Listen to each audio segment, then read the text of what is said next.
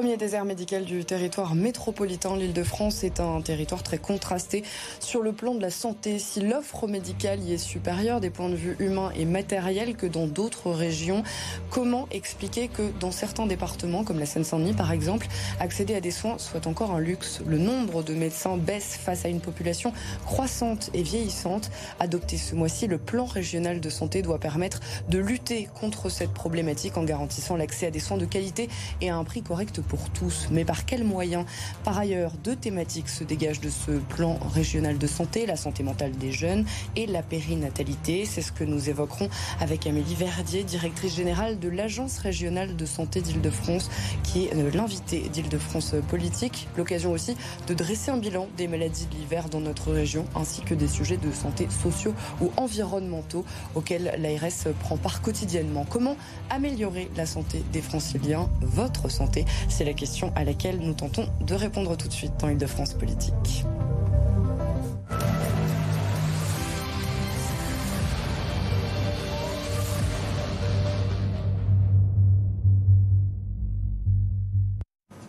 Bonsoir Amélie Verdier. Bonsoir. Merci beaucoup euh, d'être euh, l'invité d'Île-de-France euh, Politique. On vous entend rarement et on va essayer, si vous le voulez bien, d'être le plus concret possible pour nos téléspectateurs. On va commencer avec cette première question. C'est quoi l'Agence régionale de santé? L'Agence régionale de santé, alors en Ile-de-France, hein, bah, c'est vraiment la santé, le service de l'État en région Ile-de-France. Donc on s'occupe de la santé au sens large. Santé et autonomie, c'est aussi les personnes âgées, les personnes en situation de handicap. Et on fait tout le spectre des politiques publique euh, de santé, de la surveillance, euh, la veille, à la gestion des crises et la stratégie. C'est l'objet de notre projet régional de santé euh, qu'on vient de diffuser et que maintenant on va mettre concret, comme vous m'y invitez justement, vous, on vous avez beaucoup, euh, beaucoup entendu au moment euh, du, euh, du Covid, notamment à l'Agence régionale de santé. On va tout d'abord parler de cette thématique. Hein. Pour commencer, il y a une réunion hier entre tous les acteurs du plan CRAC. Selon le bilan, 85% du plan a été réalisé. Malgré tout, il reste tout de même des consommateurs dans l'espace public aujourd'hui, à Paris et en banlieue. Comment est-ce qu'on prend en charge ces consommateurs aujourd'hui? Alors ça serait long de tout vous décrire. Je voudrais mettre l'accent sur quelques actions qu'on fait. La première chose, c'est vraiment de structurer un parcours pour ces personnes qui sont euh, à la rue et qui ont souvent d'ailleurs beaucoup de problèmes de santé, pas seulement l'addiction au crack, pour certains euh, des maladies mentales, des traumatismes forts, pour certains d'ailleurs euh, des problèmes plus, plus somatiques.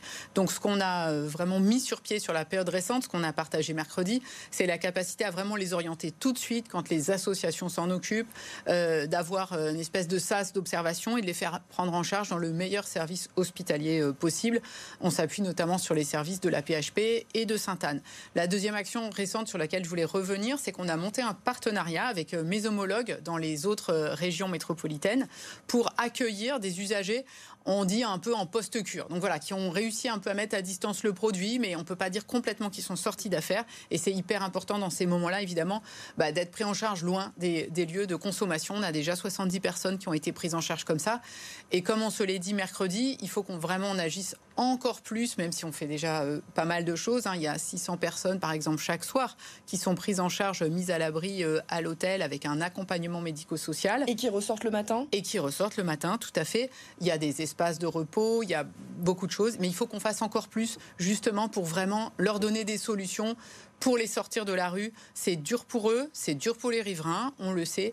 Euh, mais je voudrais être sur cette note d'espoir, c'est qu'il y a vraiment des, personnes très engagées et qu'on soutient pour trouver des solutions pour chacun. Et puis on est transparent euh, pour tous ceux qui se posent des questions sur le CRAC, le site internet de l'Agence régionale de santé décrit ce qu'on fait, euh, les actions, l'argent qu'on y met. Je pense que c'est très important pour nos concitoyens aussi. Euh, il y, a un lieu, hein, l'espace de repos de la porte de la chapelle qui vient de, changer d'adresse parce que ça devenait un petit peu trop petit justement pour toutes les personnes qui, qui y passent chaque jour.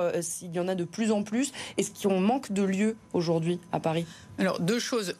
on a, il n'a pas déménagé. Enfin, c'est vraiment de quelques centaines de mètres parce qu'il y avait trop de monde, c'est aussi parce qu'il y avait des travaux et donc on, s'adapte au fur et à mesure euh, dans ces lieux. Euh, le nombre de passages, ça varie. Hein. En ce moment, ils sont plutôt 120, 150 par jour. Ça a été jusqu'à 200, mais vous avez raison, euh, on manque un peu de lieux et c'était tout l'objet de la réunion justement d'hier que de partager les possibles, toujours en concertation avec les forces de sécurité, les collectivités locales, en l'espèce la ville de Paris qui est très engagée, à la fois au niveau central et dans les mairies d'arrondissement, bien sûr. On a vu qu'il y avait euh, une, salle de consommation à moindre risque, donc euh, autrement appelée salle de shoot. Hein, Alors j'appelle pas ça, surtout j'y insiste beaucoup, excusez-moi, merci de me donner l'occasion d'y mhm. reprendre, c'est de la supervision, donc mhm. c'est de la réduction des risques. Mhm. Ça fait que les personnes qui vont dans cette salle, mais ça n'existe pas pour le crack, hein, je le précise, ils viennent pour en fait apprendre à arrêter les syndromes de manque, à avoir un infirmier qui peut leur donner des conseils pour aller mieux. Voilà, mais elle existe à la Riboisière, elle existe déjà depuis plusieurs années. Par injection, c'est ce que j'allais vous demander. Est-ce qu'une salle de shoot par inhalation, donc pour les consommateurs de crack Donc je recommence par salle de shoot, vous n'allez pas me faire reprendre cette expression. salle de consommation à, moindre, risque. et c'est ça qui est important. Est-ce qu'une salle par, euh, par inhalation, est-ce que euh, pour les consommateurs de, de crack, est-ce que c'est dans les tuyaux? Il n'y a pas de projet dans les tuyaux. Mhm. Il y a dans le projet régional de santé dans lequel, auquel je faisais allusion tout à l'heure, mhm. une fiche, euh, un bref, un document public hein, qui récapitule ce que préconise l'Agence régionale de santé, à la fois ce qu'on fait déjà, euh, j'ai commencé à en parler tout à l'heure, tout ce qu'on veut développer, donc tous ces accueils euh, médico-sociaux, d'orientation, etc. Dans ce document, nous disons que ce qu'on appelle plutôt les haltes soins addiction, mais peu importe, c'est la même chose, peuvent faire partie des solutions. Il y a eu des papiers d'évaluation scientifique qui démontrent que cela peut aider à sortir des personnes de la rue. Mhm. Mais il n'y a pas de projet dans les tuyaux aujourd'hui. Euh, voilà, on est dans la construction brique après brique, si je puis dire, des parcours des usagers, qui sont des personnes, je voudrais aussi le dire avec force, qui ont d'énormes difficultés et qu'il faut qu'on traite comme telles en étant à l'écoute euh, de la population, des riverains, toujours. Donc cette, ce plan 2, hein, de, euh, du, cet acte 2 du plan CRAC, donc, qui va être mis en place à partir de, de maintenant, donc pour les prochaines années. On va parler un petit peu des, maladies de, l'hiver. Depuis quelques jours, il y a des images hein, qui proviennent de la Chine qui montrent des enfants hospitalisés. Hier, dans un courrier, le directeur général de la santé alertait les professionnels euh, sur une recrudescence inhabituelle de cas d'infection respiratoire. De quoi s'agit-il et est-ce qu'on doit s'inquiéter? Alors, euh, j'ai bien sûr reçu, comme tous les professionnels de santé, ce courrier. Et d'ailleurs, la région Île-de-France, euh, différents, les professionnels, l'ARS, bref, on avait un peu interrogé la direction générale de la santé, euh, voyant voilà, des professionnels de santé, des médecins qui nous disaient qu'ils voyaient passer plus de cas de mycoplasme. Alors, c'est une bactérie qu'on connaît, donc je redis, il faut pas non plus. on n'a pas de raison de, paniquer. On mhm. nous demande d'être vigilants pour comprendre pourquoi on en avait vu un peu moins peut-être à cause du Covid. Là, il y en a un peu plus. Euh, ça donne lieu à des hospitalisations dans des cas euh, rares. Euh, je dirais, c'est le message général, je vais le répéter, plusieurs fois ce soir. En ce moment, c'est l'hiver, il fait froid, geste de prévention et en fait contre le mycoplasme, c'est la même chose que pour les autres infections hivernales. On se lave les mains, on met un masque quand on a la goutte au nez, on s'aère, on protège les personnes fragiles. C'est pas le moment d'aller faire le tour du métro avec un nourrisson, de lui présenter toute la famille. Mais cette euh, pneumopathie, euh, finalement, euh, elle ne peut pas être fatale? En tout cas, il n'y a aucun cas à ma connaissance. On la traite mhm. par antibiotiques et on la connaît, si je puis dire. Donc mhm. voilà, on, reste bien sûr à l'écoute de ce que vont nous dire les autorités sanitaires nationales. et c'est, je vous dis, on n'est pas inquiet. On a juste posé la question quand on a vu cette recrudescence un peu de cas. Hier, Santé euh, publique France a communiqué le, dernier point de surveillance euh, épidémiologique euh, dans notre région. Les cas de bronchiolite continuent d'augmenter. L'Île-de-France est en phase épidémique hein, depuis cette semaine. Est-ce qu'on doit s'attendre à un hiver aussi difficile que l'année dernière? Alors, l'année dernière, vous vous souvenez peut-être, ça a été, le ministre de la Santé l'a rappelé encore hier, on était vraiment sur le coup de la triple épidémie. Mmh.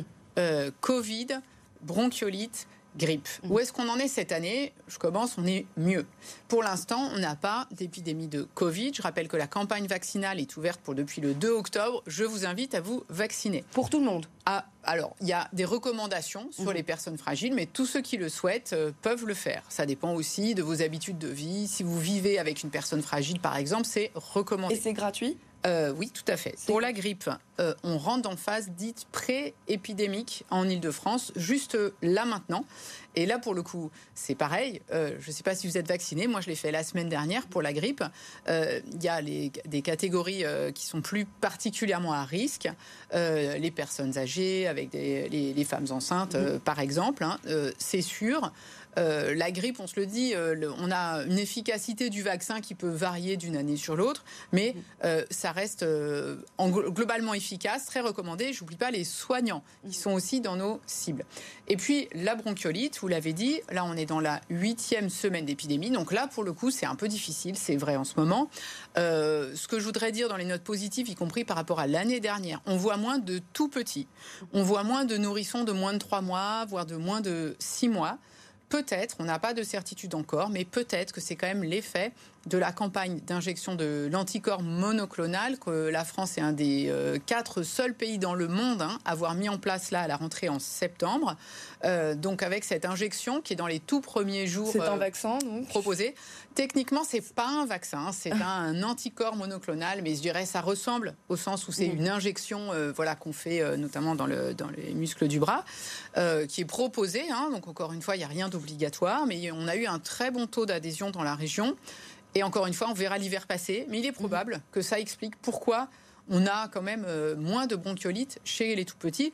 Cela dit, c'est pas parce que on a eu euh, une injection qu'il faut euh, arrêter les gestes un petit peu basiques mhm. de, protection. Le ministre a encore eu l'occasion de le dire hier. on n'échange pas les doudous et les tétines. je Peut-être vous m'avez trouvé brutal hein, à dire on n'en profite pas pour présenter à toute la famille. Bon, bien sûr si on peut, mais on évite d'être trop nombreux dans la même mhm. pièce on aère les pièces. Et puis en fait, euh, dès qu'il y a, euh, on, diffuse aussi les choses. J'espère que c'est ça qu'on a tous retenu du Covid, mhm. c'est qu'en fait, euh, l'hiver, il y a plein en fait de, bactéries, de différentes maladies qui circulent, notamment ces infections respiratoires. Et en fait, il faut penser à se protéger, à protéger les autres. Aujourd'hui, on est à combien d'enfants qui ont dû être hospitalisés hors de l'île de France et pourquoi ont-ils dû l'être? Alors, on en serait à 10 juste là. Je voudrais juste dire que sur ces 10, c'est trop. Euh, et c'est très difficile et je pense aux familles. Simplement, il y en a à peu près la moitié pour lesquelles quand même euh, c'était aussi des choix de, proximité. Vous habitez euh, dans le dans le Val d'Oise, dans le Vexin, en fait, c'est pas forcément plus loin d'aller à Amiens que d'aller dans le sud de l'Île-de-France ou même à Necker à Paris. Cela dit, il y a aussi eu des transferts plus loin et, et, encore une fois, c'est toujours une décision difficile à prendre pour les soignants. On pense toujours d'abord à l'intérêt de l'enfant. Et effectivement, les bronchiolites, par ailleurs, on en guérit euh, très vite. Euh, mais quand on est dans des phases où effectivement il y a besoin d'être intubé, d'être en réanimation, ben, on ne peut pas se permettre, si je puis dire, de prendre le moindre risque. C'est pour ça qu'il y a ces décisions difficiles qui sont prises dans des cas qui restent quand même encore limités et on espère bien euh, que ça va rester limité cet hiver. Amélie Verdier, y aura-t-il suffisamment d'antibiotiques et pas de pénurie en Ile-de-France cet hiver? Je vous le confirme, il y a une charte qui a été euh, annoncée euh, par le ministre avec les, industriels. L'année dernière, il faut comprendre qu'en fait, on a presque eu du surstockage en fait. Euh, bon, je ne vais pas rentrer dans les détails, mais là, pour l'instant, on n'a aucun pénurie qui sont signalées dans les dans les hôpitaux, ni globalement dans les pharmacies. Alors, je suis pas en train de dire que ça vous arrive pas, vous qui nous écoutez, d'arriver à la pharmacie, de pas avoir le médicament que, que vous souhaitez. Mais encore une fois, on a de, une régulation des stocks qui se fait et il y a de quoi tout à fait être rassuré pour cet hiver. Dans ce contexte, euh, il est parfois difficile de, trouver un petit, une consultation assez proche de chez soi, abordable. L'Île-de-France est devenue le premier désert médical du territoire métropolitain. C'est aussi euh, ce que nous avons constaté sur le terrain. On est allé à la rencontre de franciliens euh, qui a pu interroger Maxime Clier-Rusa. On les écoute. C'est généralement la galère.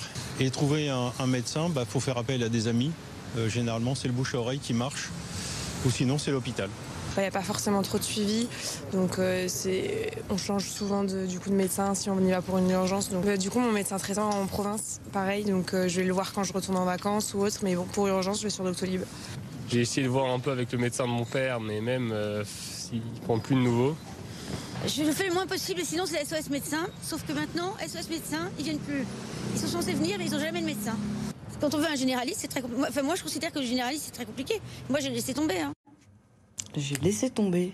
J'ai laissé tomber quand vous entendez ça, euh, Amélie Verdier. Non, bien sûr, on ne peut pas euh, entendre ça sans réagir. D'abord, je voudrais revenir sur l'expression euh, désert médical. Alors, c'est vrai et c'est pas vrai, parce que bon, on n'est mm. quand même pas vraiment un, désert. Je rappelle que l'Île-de-France, c'est plus de 12 millions d'habitants. Mm. on est à la fois, je dirais, la, une région jeune, mais, qui vieillit, avec du coup évidemment des besoins de santé, une région qui est quand même riche, c'est la plus riche de France, mais c'est aussi la plus inégalitaire, et d'où ces besoins d'intervention au plus près des besoins des gens. Alors je reviens à la question quand même, qu'est-ce qu'on fait euh, pour ces personnes qui manquent de médecins Et c'est vrai, c'est difficile. Plusieurs choses. D'abord, on priorise quand même un peu les choses. Il y a eu un grand plan d'action qui a été conduit euh, depuis le début de l'année par l'assurance maladie pour les personnes qui sont en affection longue durée. Pour elles, c'est vraiment évidemment un drame de ne pas avoir de médecin traitant. Donc, j'annonce pas de chiffres, on, atteint la, on attendra la fin de la, campagne à la fin de l'année, mais d'ores et déjà, je peux vous dire qu'il y a eu des milliers de franciliens qui ont été appeler, rappeler pour euh, leur proposer des solutions. Et ça, c'est quand même une priorité qu'on donne des solutions pour ceux qui en ont cours. Donc, le plus qui besoin. Et, et, justement à euh, une affection longue durée, elle peut euh, espérer... se rapprocher de l'assurance maladie spontanément. il y a de très fortes chances qu'elle ait déjà été contactée mhm. et que ça soit en cours. Cela dit, on s'en contente pas, évidemment. Euh, on a beaucoup d'actions à faire. C'est pour ça que je reviens au, PRS. Hein, c'est mhm. pas le grand plan, etc. Mais c'est important qu'on l'explique. Il y a des, pistes qui sont à l'étude dans, le plan régional Bien sûr. Et c'est aussi pour ça qu'il y a aussi des choses qui prennent du temps. Euh, c'est un axe euh, entier de ce projet régional de santé. C'est développer l'attractivité de la région pour les professionnels de santé au sens large. Je vais y revenir. Donc les médecins, les sages-femmes, les infirmières, etc. et aussi de les fidéliser. Et ça, c'est aussi une fois qu'ils travaillent, comment est-ce qu'ils sont plus épanouis dans leur exercice, qu'on diminue cette pression horrible hein, qu'on a tous euh, entendue. Alors, euh, donc il y a des choses qu'on fait, il y a d'autres qu'on va euh, développer après. par exemple, hein, je prends quelques exemples concrets, vous m'y aviez invité. Mhm. L'Agence régionale de santé finance des contrats d'allocation d'études. Donc c'est pour des étudiants, par exemple infirmières, mais ça marche aussi pour des manip radio, enfin bref, pour différentes professions de santé. En fait, on leur paye une bourse, 9000 euros, hein, ce qui est quand même pas négligeable, je pense, contre un engagement de travailler pendant 18 mois dans l'établissement qui euh, les embauche à la sortie des études. Mhm. Euh, ça marche assez bien et il faut qu'on le fasse encore plus connaître. Je vous écoute, vous vouliez me non, Les établissements dans lesquels euh, ils, ils, seront embauchés, est-ce que ce sont forcément des établissements où il manque beaucoup de monde? Alors oui, bah, de toute façon, il en manque quand même pas mal en Ile-de-France, hein, euh, honnêtement, mais simplement, on est très attentif à mm. ça, euh, effectivement, puisque le principe, c'est que l'Agence régionale de santé euh, cofinance. Donc, on en prend une, une, très large part, mais on regarde quand même aussi les projets. Puis la deuxième chose, on arrive maintenant, on va évaluer tout ce qu'on fait pour vérifier que ça marche. Mais ce qui est rassurant quand même, c'est que là, on a pu voir à la rentrée les premières générations qui avaient été diplômées il y a 18 mois. Mm-hmm. Puis on se demandait, est-ce qu'ils vont tous partir faire autre chose quand ils ont rempli leur engagement? Pour l'instant, c'est pas du tout le cas. Et c'est aussi pour ça qu'on soutient notamment les, hôpitaux qui euh, doivent euh, leur, euh, réfléchir à la manière de faciliter leur quotidien. Concernant, aussi... concernant la régulation de l'installation des médecins généralistes, euh, l'UFC Que Choisir attaque l'État en justice pour inaction.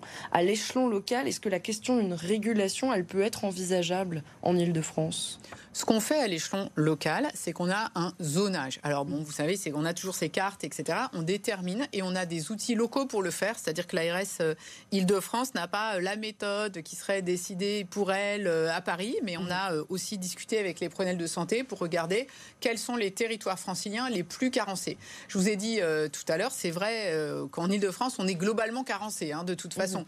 Euh, c'est encore pire en Seine-et-Marne qu'à Paris, mais comme vous l'avez entendu, il y a certains arrondissements parisiens où c'est déjà pas facile. compliqué. Donc avec ces outils, qu'est-ce qu'on fait? On a des aides à l'installation qui sont prévues. Il y a du cas général qui est financé par l'assurance maladie. Et l'État, donc l'ARS, vient en complément dans des zones qui sont les plus carencés pour inviter euh, justement les euh, praticiens euh, voilà, à, s'installer là où c'est vraiment le plus compliqué. Mhm. On fait aussi, on a signé un protocole avec les représentants des médecins libéraux pour ça. On fait, je crois qu'on est la seule région à le faire, on fait des aides à l'investissement, carrément. Donc pour les aider à s'installer, on le fait en partenariat avec les collectivités locales aussi qui ont ce type de projet, parce qu'on sait que le foncier c'est cher en Ile-de-France, donc c'est logique de les aider. C'est aussi pour ça que les centres de santé, les maisons de santé se développent. Alors je voulais y venir. Et puis aussi, on leur montre qu'ils sont pas tout seuls, parce que je pense mm. qu'il n'y a rien de plus euh, dur, et c'est ça aussi qui est intéressant, c'est comprendre pourquoi euh, on a, euh, parce qu'on a, on continue à avoir des étudiants qui sont intéressés par ces métiers, on a, on continue à former plein de jeunes internes qui vont être les médecins de demain, donc il faut aussi qu'on les rassure sur comment ils vont travailler plus tard. Il y a à la fois ceux, vous venez de le dire, qui ont envie peut-être d'un exercice plus collectif. Donc c'est d'expliquer qu'on peut aussi travailler en centre de santé salarié ou en maison de santé pluriprofessionnelle où là on reste dans l'univers euh, libéral mais on est à plusieurs ensemble. Pour euh, beaucoup, ça peut être euh, facilitant. L'État met aussi des moyens pour aider au déploiement d'assistants médicaux qui soulagent aussi un peu les médecins des tâches administratives, de rendez-vous, etc. concrètement, ils ont plus de temps pour répondre aux besoins des, des patients qu'on a entendus qui arrivent, qui ont du mal à voir le sujet. Au-delà de ça, ils, ils ont quand même la sensation que le, métier n'attire n'attire plus vraiment. C'est en tout cas ce que nous disait ce jeune médecin qu'on a pu interroger. Il fait partie du réseau Réagir. On va l'écouter qu'attendent les, les, jeunes médecins généralistes, c'est des conditions de travail qui leur permettent de soigner comme il faut. Et c'est assez simple dit comme ça, mais en réalité, pouvoir vraiment remplir ces conditions dans le contexte actuel, eh c'est plutôt complexe. C'est vrai que le médecin généraliste sur un modèle libéral, le médecin traitant, aujourd'hui, c'est plus le premier choix de métier parce qu'on a des contraintes qui pèsent sur le, rôle de médecin traitant, euh, c'est-à-dire qu'il y a une responsabilité de patientèle, il faut gérer une entreprise médicale, et tout ça, ça complexifie l'exercice. Donc on a de plus en plus de fuites vers euh, d'autres modes d'exercice et vers d'autres spécialités notamment. Selon l'Union régionale euh, des professionnels de santé, il y aurait 354 médecins qui auraient cessé leur activité en, région parisienne en, un an. qu'est-ce, qu'est-ce que vous en pensez de ce chiffre?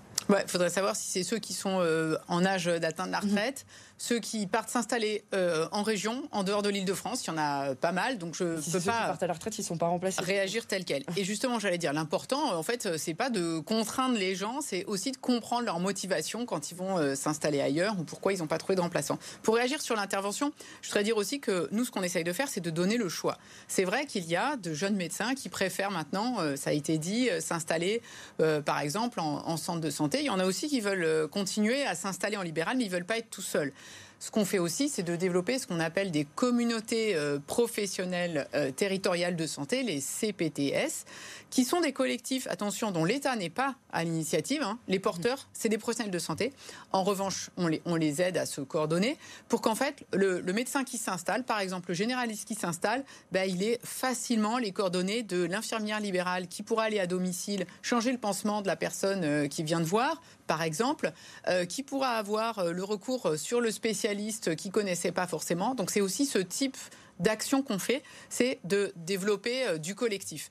Autre exemple, et ça rebondit aussi sur ce qui vient d'être dit, aujourd'hui on a beaucoup de professionnels de santé qui veulent pas un truc euh, monolithique. Et donc ce qu'on essaye aussi de, développer, ben, c'est les postes partagés. Ça peut être entre deux hôpitaux différents pour être à la fois dans le grand hôpital universitaire et puis peut-être avoir un peu de temps aussi en proximité avec euh, d'autres types de, populations et ça répond à des besoins importants de santé. C'est aussi quelque chose qu'on vient de lancer là euh, cet automne, que l'ARS vient de lancer, pour les sages-femmes et les inviter justement aussi à avoir ces exercices partagés-là. Aujourd'hui, on a beaucoup de sages-femmes, vous savez, c'est une profession libérale aujourd'hui qui, à très juste titre, ont envie de s'occuper globalement de la santé des femmes et pas euh, juste le jour de, l'accouchement euh, dans la salle d'accouchement. C'est hyper nécessaire et ça répond à des besoins de santé. Et qui peuvent faire de la gynécologie de Évidemment. Et en même temps, on a aussi quand même besoin d'elles dans les maternités. Donc mhm. il faut qu'on s'adapte et c'est ce qu'on fait avec euh, ces, ces, expérimentations, mais je pense qu'ils vont pas mal marcher, ce qu'on va développer dans le cadre du PRS. Mais encore une fois, on évaluera et on le fera avec eux parce que c'est pas euh, tout seul qu'on décide de ses priorités. Il y a aussi dire un mot des logements quand même aussi. On fait du soutien au logement des soignants, des Oui, parce qu'à Paris c'est cher. À Paris c'est cher de s'installer. Euh, c'est un budget considérable, 75 mm. millions d'euros hein, qui sont mis sur la, table euh, par l'État pour venir, là encore, qui hein, sont donnés à qui? En soutien des établissements de santé. Mm-hmm. Euh, voilà, donc on vient soutenir euh, les investissements que eux font pour des logements de leurs soignants. donc voilà, il y a déjà plus de 1500 solutions de logement qui ont été financées. Alors avec, 75 millions d'euros, on va en faire beaucoup plus, hein, mais c'est pour vous dire que ça commence déjà à porter ses fruits. Et je pense que c'est très important quand on connaît effectivement le coût de la vie en, en région parisienne. Euh, il y a la situation des, urgences hein, également. Plusieurs ont fermé cet été euh, quelques jours, certaines nuits aussi, faute euh, de, personnel suffisant. Alors j'insiste, c'est pas vraiment fermé. Voilà, c'est effectivement quand vous dites c'est la nuit, donc c'est de la régulation. Mhm. attention, hein, ça veut dire que quand la, le, votre voisin arrive devant les urgences, c'est fermé, c'est fermé. Je dis pas le contraire, mais simplement c'est jamais sans solution. Mhm. Et là où on a progressé, que quand on arrive dans le service des urgences, on n'a pas accès à un médecin. Alors donc ça reste limité. Et mhm. surtout, là où on a, je pense, progressé, c'est dans l'anticipation et dans le fait que, euh, en fait, normalement, vous n'arrivez pas jusque-là, parce qu'on a pu vous orienter euh, avant. Soit vous avez eu, en appelant le 15, euh, eu le service d'accès aux soins qui vous a orienté, bah, parfois même sur une consultation de ville, qu'il y a des gens qui viennent aux urgences tout simplement parce qu'ils sont inquiets, je les comprends, par exemple pour leur enfant, parce qu'ils n'ont pas eu de rendez-vous, hein, on l'a entendu, donc mhm. on, les aide à, à trouver des solutions. Et dans les quelques cas, ça existe, hein, bien sûr, où euh, on a effectivement, euh, euh, par exemple, fermé la nuit, on sait où on les oriente. Donc attention, personne n'est sans solution. On sait où on les oriente, mais parfois ça, peut, être, ça peut être loin. On apprend d'ailleurs que les, urgences de, de, Juvisy, hein, qui ne devaient pas fermer, vont finalement devoir déménager à Longjumeau. Alors c'est un peu plus compliqué que ça. Ça va, ça va, être encore plus compliqué finalement pour, pour les habitants. Ils vont devoir faire plus de trajets pour aller. Je veux revenir sur ce projet. Merci de me, me, permettre d'y répondre, parce que je sais que ça a suscité pas mal euh, d'émotions aujourd'hui. J'en ai mhm. d'ailleurs euh, parlé avec euh, le député Robin Reda de la, de la circonscription. Ce qui se passe, d'abord, la première chose, c'est qu'en fait, on va ouvrir un formidable nouvel hôpital à Saclay.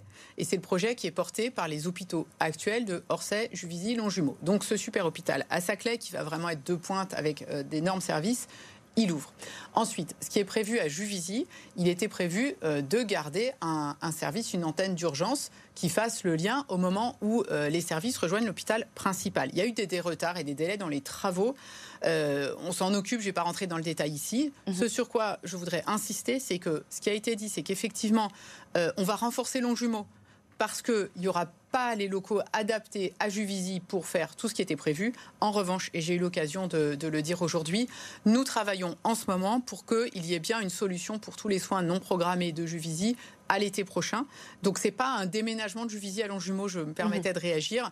Et, euh, effectivement, euh, en soi, on doit mettre toutes les parties prenantes autour de la table, l'hôpital et euh, le partenaire privé qui doit ouvrir les soins de suite euh, à Juvisy. Mais est-ce qu'il y a des mesures quand même qui ont été prises alors euh, sur justement ces, ces, urgences qui peuvent se retrouver fermées quelques nuits? Est-ce qu'il y a des mesures qui ont été prises dans le plan régional de santé par exemple pour lutter contre cela? Donc par exemple en embauchant davantage de personnel alors, il y a plein de mesures de soutien euh, pour le recrutement des personnels. Récemment, il y a eu aussi une revalorisation des assistants de régulation médicale, hein, donc les personnes que vous avez au téléphone quand vous appelez le 15 euh, avant d'avoir euh, un médecin, et une revalorisation aussi importante des personnels de nuit. donc, c'est des choses qui avaient été décidées pendant le Covid et là qui ont été pérennisées.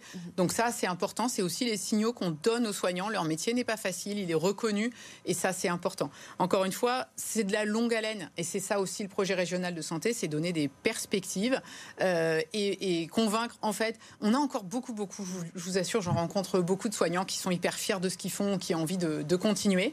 Euh, Mais qui dénoncent aussi leurs conditions de travail. Et justement, et pour lesquels on est là aussi aux côtés, euh, notamment des, des hôpitaux, pour qu'on améliore ces conditions de travail. Vous savez, nous, on organise aussi des petits prix, des trophées, de la qualité de vie au travail, pour en fait parler de tout ce qui marche bien à l'hôpital soyez convaincus que vraiment je ne minimise en rien les difficultés dont, on a parlé ce soir, mais de temps en temps on peut aussi euh, dire tout ce qui marche bien. Je vous ai entendu dire que la santé était peut-être un luxe en Seine-Saint-Denis. Je ne peux pas vous laisser dire ça, excusez-moi, parce qu'il y a des hôpitaux formidables, il y a des soignants formidables d'ailleurs en ville comme à l'hôpital, en centre de santé, euh, qui sont là euh, aux côtés des gens pour apporter des solutions. et encore une fois, tout n'est pas optimal, mais il faut aussi regarder comment collectivement, en fait, euh, on se projette dans un monde dans lequel on a des soignants épanouis. Pensez aussi à eux quand vous allez les voir. On travaille pour leur sécurité et leur sérénité. Une toute dernière euh, question parce qu'on est arrivé quasiment à la fin de, cette émission. On attend 15 millions de visiteurs pour les, Jeux Olympiques et Paralympiques avec euh, un risque d'embolie hein, sur plusieurs secteurs. Dans la santé, si l'APHP a prévu des primes pour euh, les médecins, pour les professionnels de santé, seront-ils réquisitionnés si les services manquent de bras et si personne ne veut travailler? Alors ne soyez pas inquiets pour les Jeux Olympiques. Déjà, ça va être quand même une formidable aventure. On, y travaille pour que tout se passe bien. En fait, là, on est dans la phase où on constitue les plannings pour vérifier effectivement. J'ai envie de dire qu'on est euh, les soignants en nombre suffisant pendant les JO, mais aussi avant et après. Et mhm. c'est un peu dans ce mouvement-là que s'inscrit ces perspectives de primes. C'est qu'on veut vérifier qu'on n'est pas euh, tout le monde qui est là euh, juste euh, effectivement pendant les, 15 jours, euh, mais bien que ça soit lissé dans le temps, on est en train de, faire les plannings. J'en profite pour vous dire que. Et donc il y aura des réquisitions? Bah, Pour l'instant, il n'y a aucune raison d'envisager ça. Donc on y travaille. Et encore une fois, il y a un moment, il y a, y a ce qui se passe quand c'est la crise. Les Jeux Olympiques, c'est pas une crise, c'est une formidable opportunité aussi de rappeler que le sport c'est bon pour la santé et que le sport c'est pour tout le monde. Et y compris, je le disais au début de l'émission, nous on s'occupe de la santé de tout le monde, on s'occupe aussi des personnes âgées, des personnes en situation de handicap. Les Jeux olympiques et paralympiques, c'est une formidable occasion aussi de se dire que le sport, il faut en faire tout le temps. On travaille à ce qu'on appelle euh, l'héritage. Quand je dis tout le temps, euh, voilà, mais c'est tous les jours un peu, c'est plutôt ça que je voulais dire. Et c'est vraiment euh, quelque chose qu'il faut qu'on travaille dans la durée. Je pense que ça sera une occasion de mettre en évidence aussi tout ce qui est fait pour les personnes handicapées. Je voudrais vraiment mmh. dire qu'il faut aller regarder les Jeux olympiques, mais aussi les paralympiques. c'est aussi du sport de l'engagement. Et euh, encore une fois, euh, on est, on est mieux dans son corps et mieux dans sa tête. Hein. La santé mentale, c'est euh, dans nos, priorités. Vous le mhm. disiez, pour les jeunes, le sport y contribue. voilà, on est à la fin du mois sans tabac. c'est aussi comme ça qu'on sent mieux dans son corps. Merci beaucoup, Amélie Verdier. Vous êtes directrice générale de l'Agence régionale de santé. Merci d'avoir répondu aux questions d'Île-de-France politique. Cette émission est terminée. L'information continue sur BFM Paris Île-de-France.